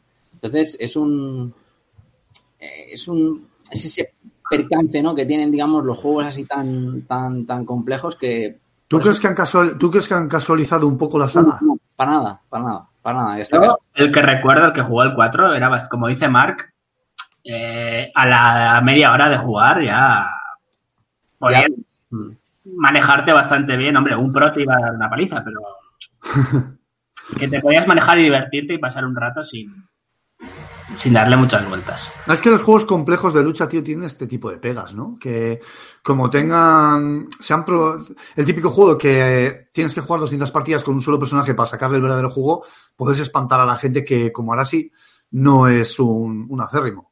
Eso es, yo a ese tipo de juegos no voy a jugar nunca porque no los quiero para eso. A mí los últimos juegos de lucha han sido el Injustice 2 y el del Dragon Ball Fighters. Hostia, pues el Injustice es, es- es- Sí, tienen fundias, sí. ese tiene, tiene bastante, bastante ciencia. Sí, que cuando te metes online te machacan, pero yo qué sé. Como, como Puedes hacer cosas mm, espectaculares, por así decirlo, sin mucha, sin mucha complejidad. La diferencia, por ejemplo, que tiene Soul Calibur 6 con esos dos juegos que has comentado que son en 2D, es que, por ejemplo, los controles son, al ser en 3D, son muy intuitivos. Es decir, tú tienes tres botones de acción, cuadrado para golpes horizontales, triángulo para ataques verticales y el círculo para, ataca- para ataques, para patadas. Y apretando uno de ellos y combinándolos con el pad direccional, pues haces un movimiento en dirección A. Por ejemplo, si tú... Una, una esquiva, ¿no? Si tú apretas el cuadrado y le das a. lo combinas con el botón de abajo, pues haces un ataque bajo. Si apretas el cuadrado. Lejos y para atrás más cortito, sí. Claro, sí, eh, efectivamente. Si haces un cuadrado hacia adelante, pues haces a lo mejor un movimiento que acerque el- tu personaje al rival. Entonces, por eso, por eso te da la sensación de que con poquitas horas de juego mm, te da la- puedes hacer cosas, ¿no? Y no quedar como, como, como el manco de turno. De Eh, todas formas, eh, Cormac, eh, lo que te iba a preguntar, eh, bueno, el roster de personajes, eh, ¿qué, ¿qué plantea ahí? Porque creo que no están todos los que son, ni son todos los que están. Eh, vale, pues empezando por ahí. Eh, eh, vosotros sabéis, bueno, no sé si sabréis que a partir de. Después de la tercera entrega, eh, con Soul Calibur 4 y con Soul Calibur 5, pues la saga empezó a desviarse un poco de, lo que sería su, camino, ¿no? Digamos que no tenía, no estaba teniendo tanto éxito como otros referentes del género, como podían ser, por ejemplo, Street Fighter 4. Entonces, pues intentaban desviarse un poco de su camino, eh, coger cosas de, de esos referentes y cambiar un poco su, su. Cosa que evidentemente no gustó a los fans. Lo que han hecho con Soul Calibur 6 es un reinicio completo de la franquicia. Y es más, este Soul Calibur 6 se llama 6 por ponerle un número, pero perfectamente se podía haber llamado Soul Calibur eh, a secas. ¿Es un reinicio completo? ¿Ha- ¿Han reiniciado todo el lore o...? Ha reiniciado, sí. Cuando hablo de, de- de reinicio completo, hablo de, de un reboot total con todas las edades. Es decir, reiniciar la historia desde el principio, o sea, desde Soul Calibur 1 o Soul Calibur 2, sin contar Soul Edge. Y eh, volver al roster de personajes inicial. Es decir, Sofitia, Misurugi, eh, Nightmare, eh, Taki, los más tradicionales. Esto, evidentemente, sin, sin dejar de contar a, los, a las estrellas invitadas, ¿no? Que llegan en cada, en cada entrega y eh, sin contar también que en cada entrega también varían de, de, Final Boss, ¿no? Esto para darle un poquito de toque de, de, variedad. Entonces, ahora, por ejemplo, el juego no es tan, tan, tan, tan, tan rápido eh, como el 5, como el 5, ¿no? Con esos, con esos dashes, con esa forma de moverse lateralmente tan rápida, pero eh, jugablemente me parece mucho más Soul Calibur, o sea, mucho más consistente en lo que en la línea en la que iba el 3 o el 2 incluso. A ver, es que en, esencia y de forma primigenia, tío, eso era lo que eran los, el Soul Edge. Que, ¿sabes? No era un juego tan machaca botones como pudo ser eh, los demás Soul Calibur. No, o sea, jugabas con gente que no controlaba mucho, empezaba a tocar botones, tío, y es que te hacía unos combos de, infarto. Esto, los primeros Soul Calibur tenías que eh, medir mucho los parries, eh, los ataques con step, con pasos, con laterales. Y, es un juego en el que no había una profundidad ni complejidad grande de combos. Sin embargo, es, lo que tú dices igual, que, a ver, igual estoy equivocado, ¿eh, Mark? Pero eh, juegas más al toque, al golpe en concreto, no hacer el, combo de 13 golpes. Sí, exacto, pues eso es exactamente lo mismo aquí. tienes una movilidad mucho más eh, fluida que, por ejemplo, su primo Tekken, que te tienes que machacar ahí los dedos para, para hacer el backdash ese tan rápido, ¿no? o el Doa, que mover el muñeco es súper es complicado ya de por sí. Eh, para jugar eso, a provocar al rival, a buscarle el fallo, mm. a castigarle los golpes al aire, a, saber qué golpe lo deja él en negativo para contraatacar y a ti te dejan eh, positivo, a saber ir sobre seguro, a tirarlo al suelo y luego a lo mejor meterle imbloqueable mientras está levantando. Bueno, un poquito a, a, lo que es la inteligencia humana, el juego bonito, ¿no? Como dices tú, Rulo. Evidentemente hay personajes para todo. Antes he comentado que este Soul Calibur 6 es accesible, pero a la vez es muy profundo y muy complicado. No es lo mismo, por ejemplo, llevar a, Geralt, que es un personaje de libro completamente, muy poderoso, por cierto, pero muy sencillo de, aprender a manejar, que no, por ejemplo, llevar a Talin. Talin es un personaje que es la chica de las tonfas, la... Sí, el tonfa, sí. Que por cada mini combo que hace, cambia de posición. Entonces tienes que tener muy en cuenta qué golpes la van a hacer cambiar de posición y cuáles son los golpes óptimos que puedes realizar cuando estás, por ejemplo, de espaldas o cuando estás moviendo lateralmente. Entonces, tienes un poco tienes un poco de, todo, ¿no? Para todos los... Bueno, este tipo de estrategia, este tipo de estrategias igual están enfocadas más a, a tema de los eSports, ¿no? A temas de deporte. En general. Sí, ¿no? Sí, efectivamente. Eh, te quería hacer dos preguntas. Primero, eh, que me cuentes a ver si existen golpes especiales o, ¿sabes? Los típicos de cuando te queda poca barra de energía, lanzas ahí un critical attack o un... Vale, pues tienes los golpes de, toda la vida, como son los eléctricos y los, los imbloqueables. Los eléctricos son estos que te dejan un poco medio aturdido. No te rompen la guardia, pero sí que te dejan, por ejemplo, a ti, al atacante muy impositivo. Luego tienes los, los, los de fuego imbloqueables, que no sé, no sé si Arashi recordará que en Soul Calibur hay unos movimientos que como el personaje envuelve de fuego y pues no lo puedes parar, ¿no? Como el Kaioken de Son Goku. Eh, efectivamente. pero, en azul, efectivamente. Efectivamente, sí. Y luego tienes los, los superataques, que son ataques eh, que vienen de la saga, de, de, la franquicia de Street Fighter, que ya venían en el 4 con las roturas de guardias. En el 4 tienes que romper la guardia y si le rompías la guardia al enemigo, podías, apretabas un botón, lanzabas un superataque y lo matabas de un golpe. Y luego en el 5 eh, cambiaron, bueno, mantenían las roturas de guardia, pero cambiaron los, los critical hits estos por, por supers al más puro estilo Street Fighter 4. Y le, te ponen dos barras de energía al, al personaje que puede o utilizar para lanzar un superataque o gastar poquito a poquito para eh, mejorar ataques especiales al más puro estilo Mortal Kombat 9. Si habréis jugado Mortal Kombat 9, sabéis que de la barra de energía había movimientos que podías utilizar tú que podías mejorarlos o alargarlos si gastabas un poquito de esa barra. Pues en el 5 pasaba eso. Aquí, Ey, es verdad, el Injustice también tiene eso, efectivamente. Injustice 2, que, mm, pero lo de Injustice 2 es incluso más complejo. O sea, Injustice 2 me acuerdo que, que hay incluso movimientos que, que cambian eh, que cambian sus efectos, como por ejemplo el aliento gélido de Supergirl sin, que lo hace en super congela. Eso es. Pues sí, era, cada movimiento era más largo, más poderoso y en algunos casos cambiaba el efecto. Sí. Claro, efectivamente. Pues ahora con eso solo se puede hacer que yo haya visto con un personaje que es con Geralt. Eh, Pero ahora lo que puedes hacer con las dos cargas eh, esas de turbo es o tirar un superataque o eh, entrar en modo eh, carga de alma. El modo carga de alma, que es una de las importantes novedades, bastante interesante, eh, es que ¿En qué consiste? tú gastas una, una carga de turbo y te entras en una especie de modo Super Saiyan en la ¿Qué que tu dices? personaje eh, gana nuevos movimientos, se vuelve más poderoso, se vuelve más rápido e incluso hay combos que los que los eh, que los veo que los veo aumentados. Entonces, ahí aquí, te- aquí tenemos que hay, existe una diferenciación más. Primero, aparte que tenemos un- una parte del personaje más que estudiar, que es qué movimientos nuevos hace en ese modo. Y eh, hacemos una diferenciación entre personajes a la hora de personajes que son a lo mejor más dependientes de carga de alma y los que son menos dependientes de carga de alma. Por ejemplo, hay personajes que son ya de por sí buenos, que luego cuando entran en modo carga de alma, pues como su su build, por así decirlo, su estrategia no está tan orientada a eso, pues no tiene una carga de alma tan significativa. Pero luego tenemos otros, como por ejemplo Kilik, que incluso se transforma en una especie de demonio y va perdiendo vida eh, para compensar el poder que gana. Cállate, ¿hay transformaciones? Sí, sí, hay que me pare. Sí, sí. Luego hay, por por ejemplo, un personaje que se llama Grog, que mm, la verdad es que es bastante bueno. Que da muchísimo miedo cuando se transforma en ese, en ese, en el modo Soul, Soul Charge, porque puede incluso teletransportarse de manera bastante rápida y no sabes por dónde te puede venir. O sea, es un poco, un poco suplicio.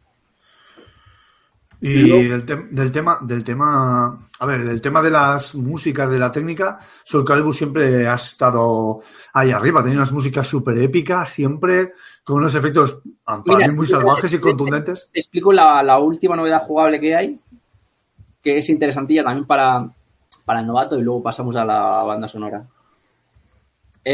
Eh, vale. eh, bueno, da igual, no, no- no- no te preocupes. Lo hago de manera bastante eh, rápida. ¿Te acuerdas que hay un. que anunciaron una especie de 50-50 para los novatos? No sé si Un 50-50. enteraste de esto, Rulo, si hay un 50-50 que lo puedes activar apretando un botón, eh, que es eh, tú mm, creas una especie de guardia, pones al personaje de guardia y eso para mm, paras un par de golpes simples con eso, Onda. ¿Vale? Y luego eh, realizas un contraataque de manera automática y, y los personajes, los dos personajes entran como una especie de animación como Tekken 7, ¿te acuerdas que Tekken Oh, 7 entran ¿Cómo en- molaba eso? Sí, que se hacía una especie de zoom, se ralentizaba el tiempo y el que antes hubiera lanzado el golpe, al final, o sea, era como muy dramático el, Sí. el, el momento y estaba muy bien, eso me gustaba mucho. Vale, algo, algo así. Pues aquí lo que haces es pones a los personajes en zoom en posición, que los rodea una aura, una especie de aura roja, y según el botón que apretes, puedes hacer un movimiento, adivinar el movimiento del rival, es una, una cuestión de adivinar, y si tu movimiento pues tiene ventaja sobre el enemigo, pues eh, golpe que se lleva. Piedra, papel tijera. Sí, efectivamente.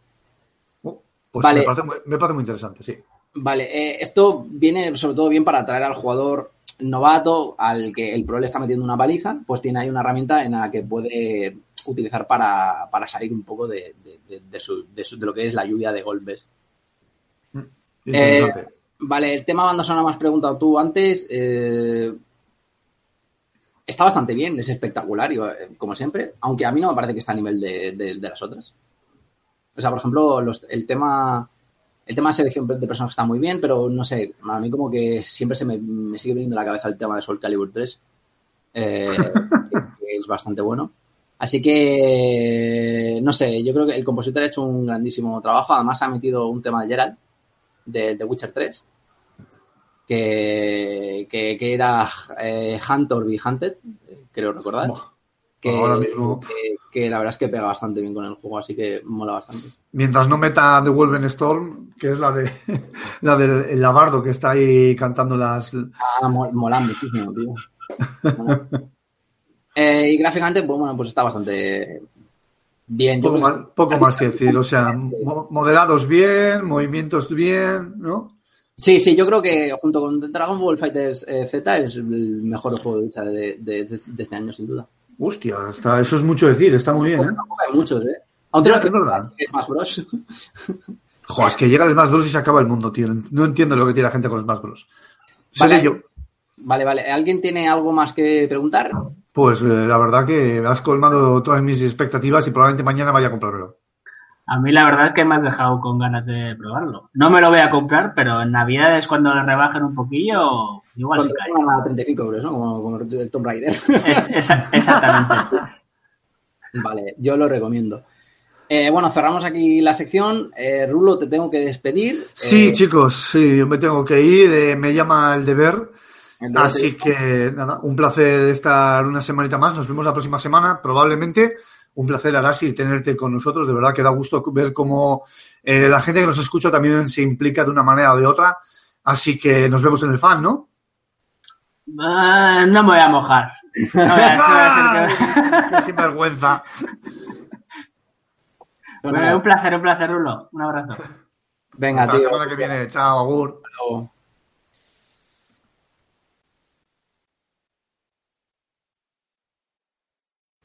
Eh, vale, eh, esto es eh, esto lo voy a cortar después. Mm, queda nada más que la sección del oyente, mm, que la haces conmigo. Hay, un audio de, de, del señor ayahuasca que... Sí, pero no sé cómo hacerlo para que lo escuches tú también. Pues no sé.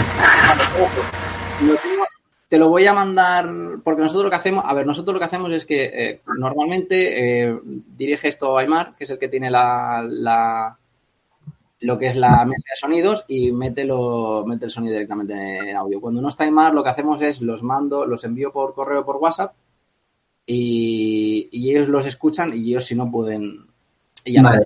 los- los- los- o sea, lo, lo escuchamos a la vez eh, nos cortamos el audio para evidentemente no se escuche y luego yo lo meto post edición y luego pues le podemos contestar todos. Pero como tengo tu correo, eh, Sí, mándamelo. mando el correo, ¿vale? Ah, ¿Cómo era? Aquí, aquí. Ahora sí, vale. Audio. Ah. Seguime.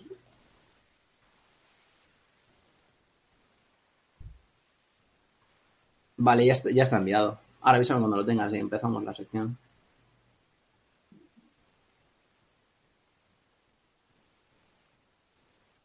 Todavía no.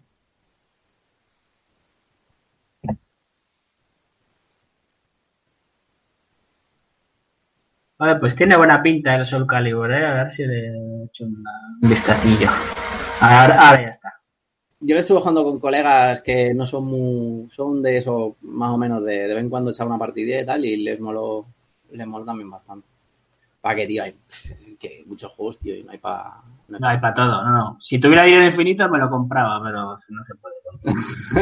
Sí, lo compraba hasta el que, el que analizó Rulo. ya estoy, ¿eh?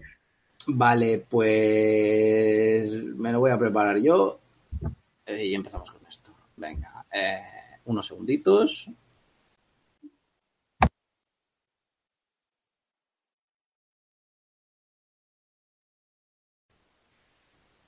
Pues nada, volvemos a estar aquí con lo que es mi sección favorita. Nos han dejado eh, solo Arashi, tío. Pero bueno, menos mal que estás tú, ¿eh? Porque sí, sí, ¿no? O sea, lo que he dicho al principio de que ibas a ser eh, nuestra herramienta para, sonar- para solucionar es- se ha cumplido, es cierto. No, no, yo, yo encantado. Si mientras no se hunda el programa con, con, con oleadas de haters hacia mi persona. No, no, no, aquí, que va, que va, aquí los, los, los escuchantes y los escuchantes tenéis protección infinita. aquí solo se puede jatear hacia nosotros. ya está. Vamos a pasar a la sección del oyente. eh, así que me voy a meter antes que nada con los audios, porque tenemos un audio del señor Ayahuasca que ya se le que ya ha cambiado el móvil ya se le pueden escuchar bien los audios. Eh, nada, mm, nos silenciamos nosotros y le damos a ver qué nos tiene que decir el compañero. ¿Qué pasa? Saludos, Baldarras. Pues nada, eh, la verdad es que con todo este revuelo que ha habido con Rockstar, pues digo, pues eh, joder, pues yo tengo que dejar aquí mi opinión, ¿no?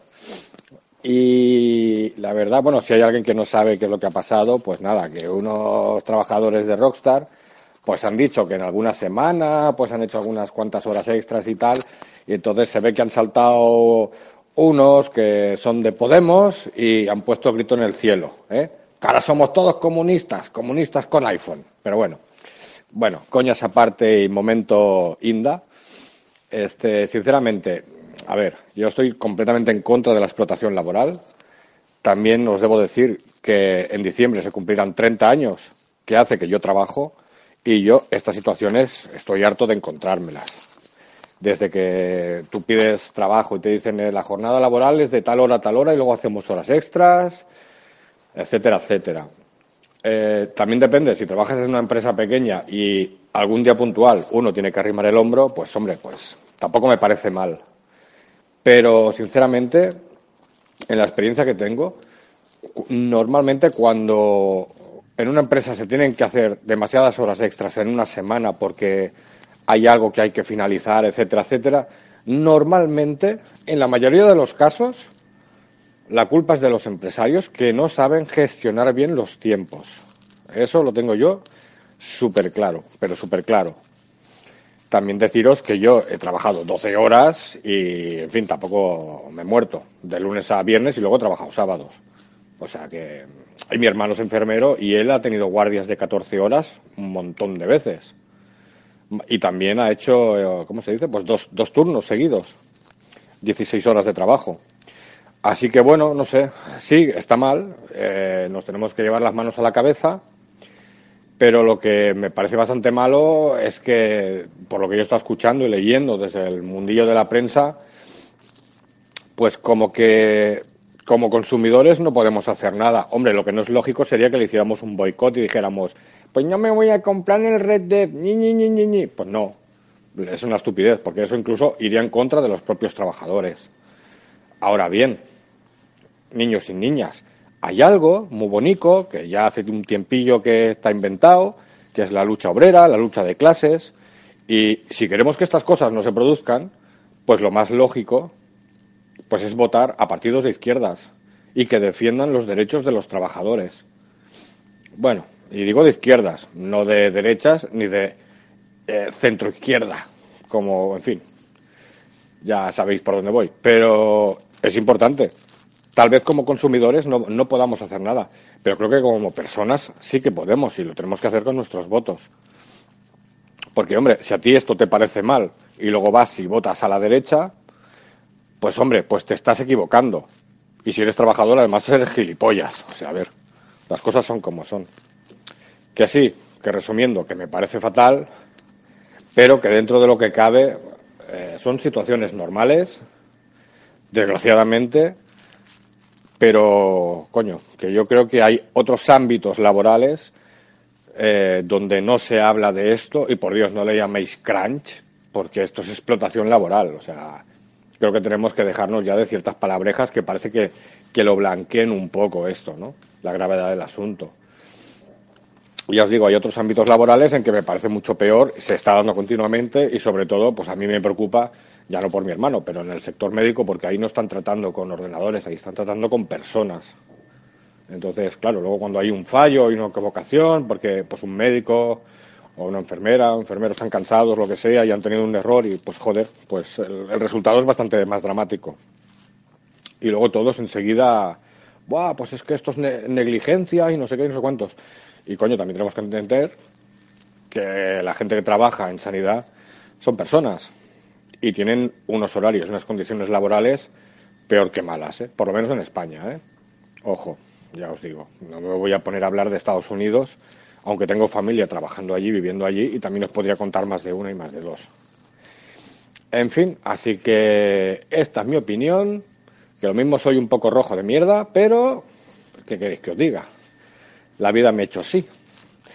¿Y qué más, qué más os voy a comentar? Pues nada, eh, dicho todo esto, también os voy a decir que no me pienso comprar el Red Dead. Ala, toma por culo. Para nada. Porque como digo, eh, el mes que viene es mi cumpleaños y me lo va a regalar mi mujer. Así que estoy súper contento. Que tengo unas ganas enormes. Así que bueno, sinceramente solo quería dejaros mi opinión a este respecto.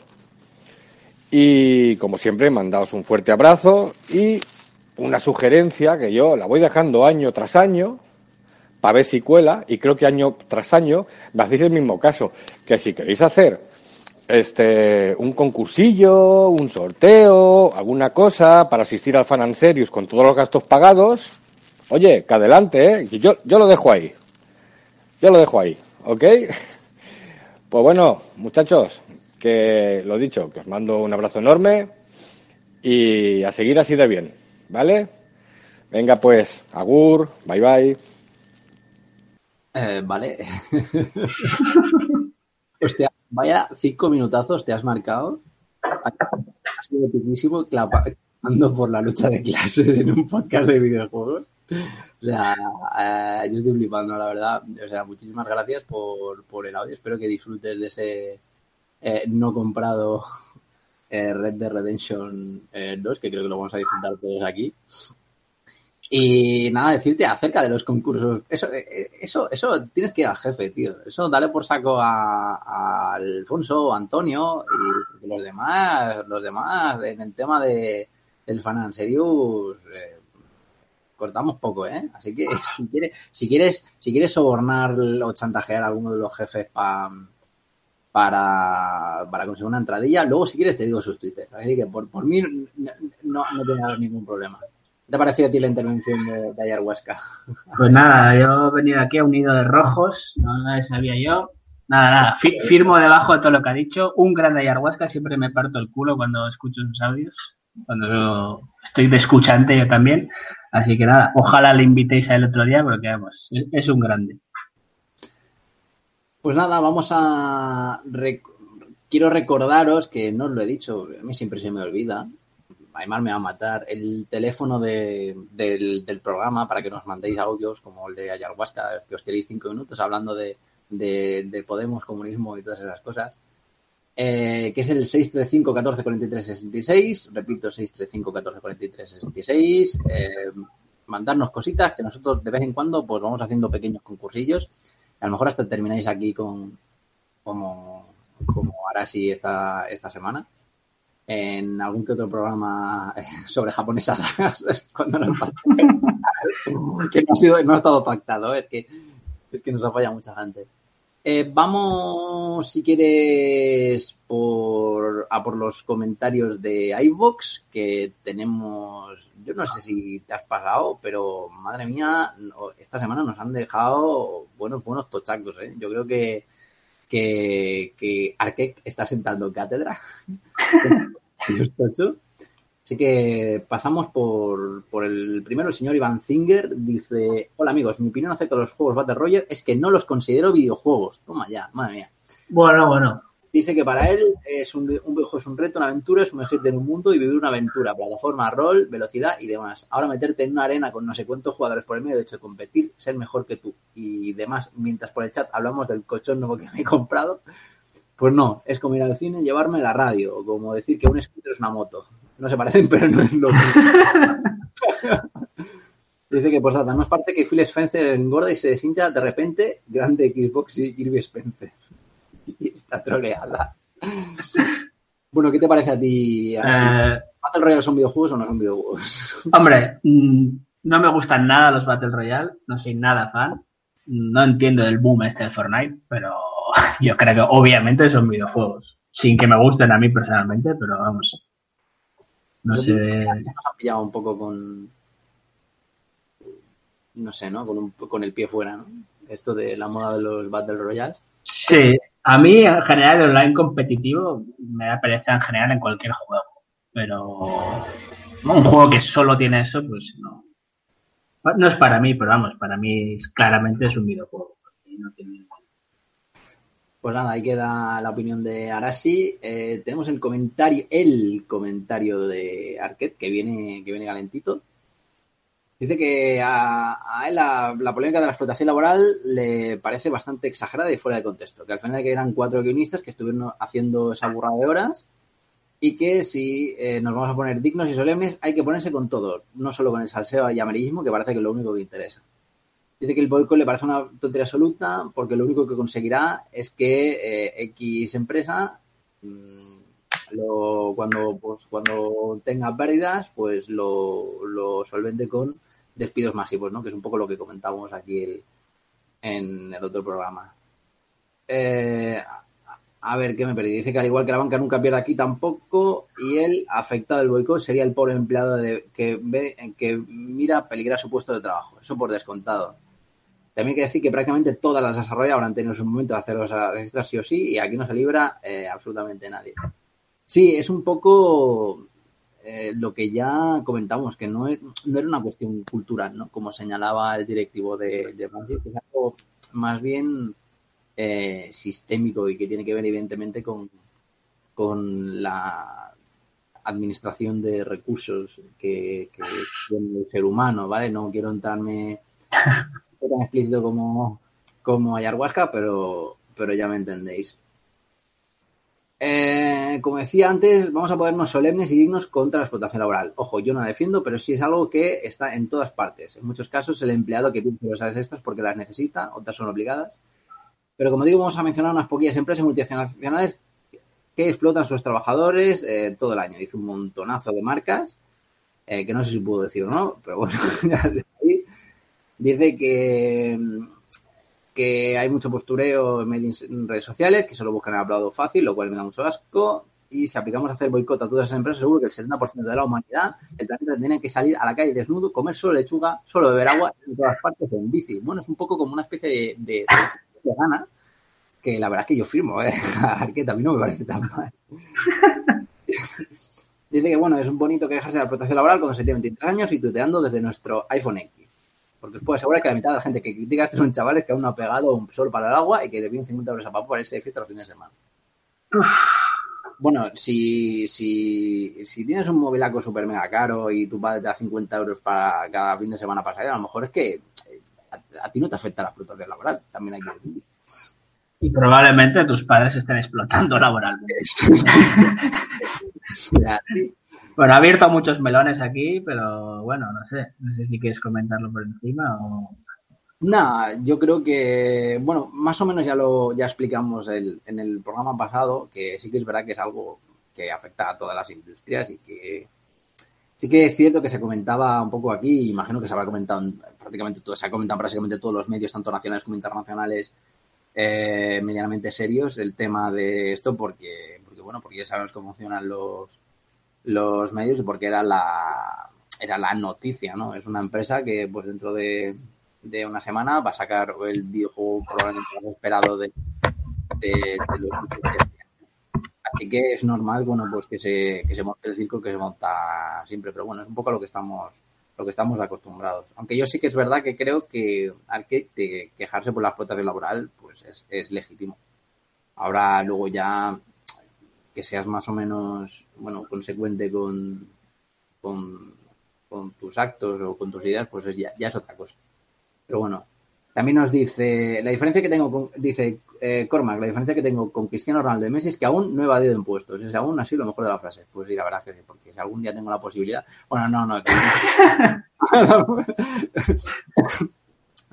arroba policía. Sí, arroba eh, youtubers que se van a Andorra. Bueno, eh, Carlos Mínguez de Diego nos dice que está de acuerdo con Raúl con el tema de los Battle Royale. Será evolución y todo lo que quiera, pero a mí no me gusta esa moda. está aquí otro, aquí tienes otro anti-Battle Royale, Iván Finger. Pod- Podéis ir los dos a jugar a, juegos de, estrategia o de gestión de recursos. Es broma. Dice que, por cierto, no tengo tan claro que esto se haya llegado para quedarse. Solo el tiempo lo dirá. Lo que sí tengo claro es que desde la industria, en parte gracias a la masificación, sobre todo a partir de 2007, 2007, de este mundillo casi todo ha ido a peor. Yo lo veo con escepticismo, sinceramente. Las compañías hace tiempo que vieron el filón del online y tratan de aleccionarnos, sobre todo a la chavalería emergente, hacia esta forma de jugar. Es decir, un online competitivo en mapas de, de todos contra todos, actualizando constantemente el juego para que la meña no se canse si viera otro juego. Que todo está pensado para que tengas que tener la consola conectada, sí o sí, instalar parches DLC, tener fibra óptica en casa y demás. Y dice que le jode porque tiene en punto de mira la sacada de rabo de Rockstar, que va a ser Red Dead Red Dead Redemption 2 y el Kingdom Hearts 3. Eh, hombre, yo creo que un poco es una cosa que decía decía Jobarto, ¿no? Que yo creo que hoy en día hay juegos para todo el mundo. Sí, yo creo que no sé si es cuesta de, bueno, tú eres más joven, pero los de mi generación que hemos crecido pues con la Super Nintendo, así, que somos más de la vieja escuela, que siempre nos ponemos un poco de vinagre, oh, los niños ratas se van a comer el mercado, solo hay online, pero luego repasas las, la lista de juegos que han salido este año. Yo soy como este del comentario, que juego solo single player, y este año lo que me falta es dinero y tiempo. Me sobran juegos, y muy buenos, single player. Entonces, lo que dices tú, yo creo que el mercado se ha ampliado tanto que al final hay para todos. Claro. Y no, no, no creo que vaya a cambiar, la verdad. O sea, no creo que ni los Battle Royale ni el multiplayer se vayan a comer el mercado de los single player. Eso yo creo que va a prevalecer siempre. Sí, sí, más si te fijas, el pasado mes de septiembre, que fue un mes cargadísimo de lanzamientos, los nombres más sonados eran juegos enfocados al, a un poco al monojugador. Y lo, que es importante es que siguen vendiendo mucho. no, es que se hagan buenos juegos, es que venden y son rentables. Entonces, mientras los vendan y sean rentables, se seguirán haciendo. Continúa diciendo que un ejemplo claro es el streaming y cómo cambiar el concepto de videojuego, convirtiéndolo en un servicio. Aunque eso ya es otro tema. Que me gustaría que tratares con profundidad, por cierto. Pero en fin, supongo que los tiempos cambian y no me estaré haciendo viejo. pues mira, parece ser un tema interesante que tratar, aunque creo que alguna, alguna veces hemos eh, hemos tocado, hemos dado ciertos retazos ¿no? con, este, con este tema, hablando del videojuego como servicio, el contenido streaming y del cómo un poco eh, la sociedad evoluciona a la par que evoluciona la tecnología. Y vamos con el último comentario de Joan que dice eh, puntualizar que Insomnia jamás ha hecho un Infamous, es Sucker Punch, que ahora hacen el Ghost of Tsushima, así que dudo que de salida de PS5 salga un Infamous. O va para Juarto, tío, me parece, ¿no? No sé si Juarto fue o Juarto Rulo, que fue el que dijo que, que, bueno, que estoy hablando de un posible Sucker Punch de salida para PlayStation 5. Bueno, yo lo dudo mucho.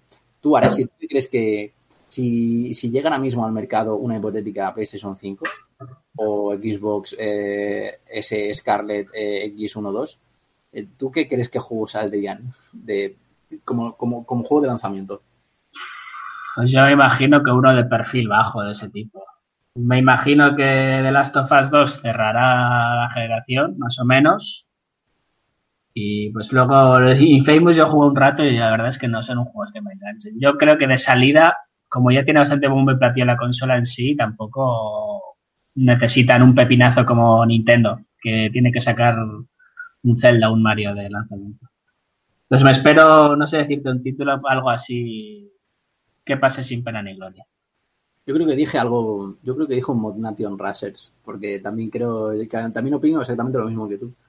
Que, son consolas que, requieren de juegos de perfil bajillo para, empezar y luego empezar a sacar las bombas. Y me imagino que si sale, pues por decir algún septiembre así, pues para Navidades te saldrá, pues. Y algo más gordo, Típico juego de Sony así un poco tochillo y con los Call of Duty y tal que va a salir en otoño, tira para adelante.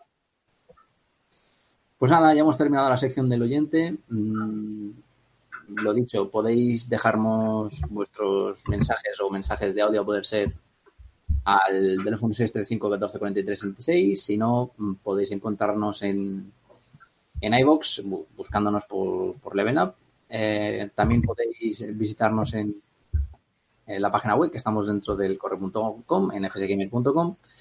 Estamos en Twitter como arroba revista FSGamer, estamos en Facebook como FSGamer y en el canal de YouTube y de Telegram, que bueno, ya veremos qué pasa con el, canal de, de, Telegram. Em, paso, de, paso a decir los twitters personales. Eh, ¿Me tienes que recordar el tuyo? Sí, yo soy arroba arasi con sh barra baja eg. No os recomiendo que me sigáis si no queréis leer sandeces, pero bueno es, un país, libre. Tenemos el Twitter de, de Arasi, Arasi barra baja G, luego tenemos el de Aymar barra Ciclín, Alfonso Gómez AG, arroba Antonio Santo, arroba barra baja er, eh, Corman 91, Trurulius, Gambo 23 y Jogardo. Y ya está, ya hemos terminado el programa. ¿Qué tal? ¿Qué te ha parecido la experiencia, tío? Cuéntame. Pues muy bien, la verdad que muy a gusto. A mí cuando queráis, cuando tengáis bajas en la plantilla, encantado. Te, te- te mandamos para repetir, ¿no? Y de- si te mandamos un- otra aquí, también, ¿no? Pero ya de paso de algún juego. Ah, no hace falta ni que me mandéis, que ya se hace por amor al arte. Se me ha olvidado comentar, que lo tenía guardado, Comenta, comenta. que no hemos comentado tanto Red Dead Red Dead y acaba de salir un juego que se llama Follow Jesucristo Go, que me parece indispensable hoy en día. Oye, pues fíjate que nos estaba, que off topic en el chat de Level Up, eh, bueno, el chat de FS Gamer, nos estábamos, eh, nos estamos eh, peleando por la review, por hacer la review. Es que la vida te ve que jode. Yo no lo he visto, ¿eh? pero, pero ya por el nombre, como que, que pinta que de ahí pueden salir unas risas importantes. Pues nada, Sí. Yo, yo he visto nada, capturas y tal, es que es como el Pokémon Go, tal cual. Pero pues vas encontrando, yo qué sé, pues a Moisés y mierda de estas. pero tiene tan, los personajes típicos tienen, hay tantos personajes típicos como Pokémon, ¿o qué? Eh, yo como rojo militante no te sé. Bueno, por echarnos, por echarnos una risa. Pues nada, eh, ahora sí, el programa ha llegado a su fin. Te doy eh, las gracias por haber eh, venido. Un abrazo enorme. Esta es tu casa. Nada, gracias a ti por la invitación, ya sabéis, cuando queráis. Así que nada, nosotros nos vemos la semana que viene con un programazo Red Dead Redemption eh, 2, que creo que lo vamos a jugar todos. Así que vamos a estar ahí hablando de The West. una, una hora extra el sábado para jugar, ¿eh? Efectivamente, sí, sí, sí. Con una hora extra para jugar. Pero bueno. Pues nada. Agur. Nada, un abrazo.